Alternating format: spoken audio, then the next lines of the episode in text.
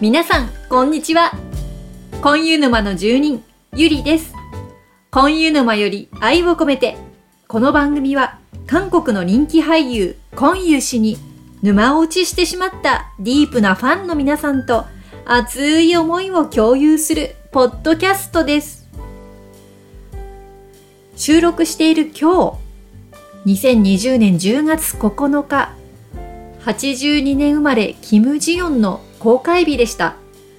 私も今日は奇跡的に仕事が休み取れましたので、新宿ピカデリーで鑑賞してきました。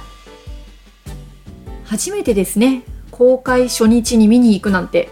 そして、コンユさんの映画をリアルタイムといいますか、その公開の時期に見ることができるというのも私初めてで、本当に幸せでした。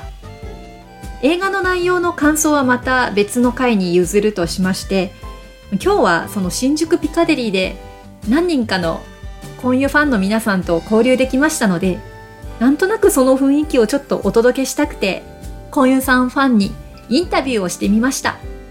インタビューした方は黒猫ちゃんエンジェルさんマンディさんです。ちょっとあの会場のねあのざわざわって音が入って少しお聞きづらいかもしれませんけどなんか後ろでねあの他のファンの方たちが「あこんにちは」とか言ってる声が入ってたりなんかもして臨場感あると思います。新宿ピカデリーの様子をどうぞお聞きください。えとりあえず今夜さんの映画をちょっと初めてまともにスクリーンで見れてとても嬉しくてなんだろう。内容というよりもはあ大画面で今夜さんが動いてるっていうところばっかり見てて、うん、内容は2回目以降に確認したいと思います。泣いてた？泣いた泣いた。泣いた？うん、ママんとこママんとこ。ほんま。おんま。おんま。おんまおんまで泣いたよね。ほんまで泣いたね、うん。あれ見てますエンさうん撃突撃エンジェルさん。お疲れ様。お疲れ様です。もしよろしければ感想を。えっ、とちょっとまとまんないな。エンジェルエンジェルさんです。エンジェルさんあ、んにちはそう。そう。いやえっ、と韓国で3回見たんですけど、うん、まあちょっと内容がわからないところもあって、うん、今日そのわかんなかったところがまた分かったら、うん。もっと泣けて、うん。でも泣けるとこはあの一緒だった。その言葉がわからなくても俳優さんたちのうん。こう出す演技力というか表情とかうんうんがうん。うん。やっぱりこう言葉が分からなくてもうん。胸打つ。そうね。うわーすごいなといつも、まあ、4回目にしてます4回目ですはい。ありがとうございます。マンディさん一言。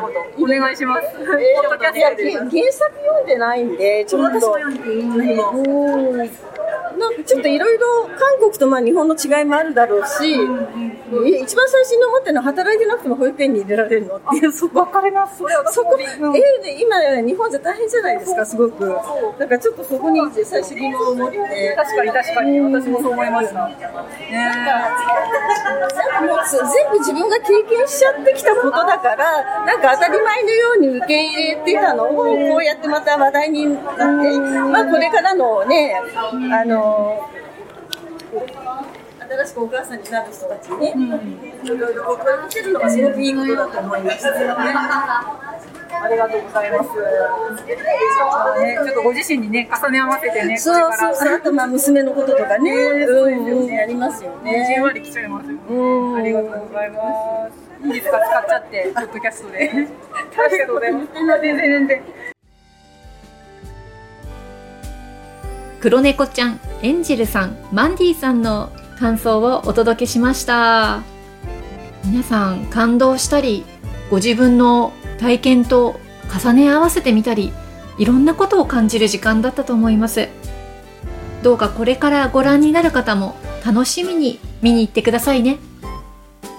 映画の感想についてまた募集もしておりますので、Twitter、Facebook、Instagram、ブログなどでアンケートの方を募集しておりますのでそちらにお寄せください。感想をまとめる回はもうちょっと先にしようかなと思ってます。12週間ちょっと間を空けてね皆さんがゆっくりご覧になられてからご紹介していきたいと思っております。それではお聞きいただきありがとうございました。今湯氏への思いで皆様の日常が幸せいっぱいでありますように。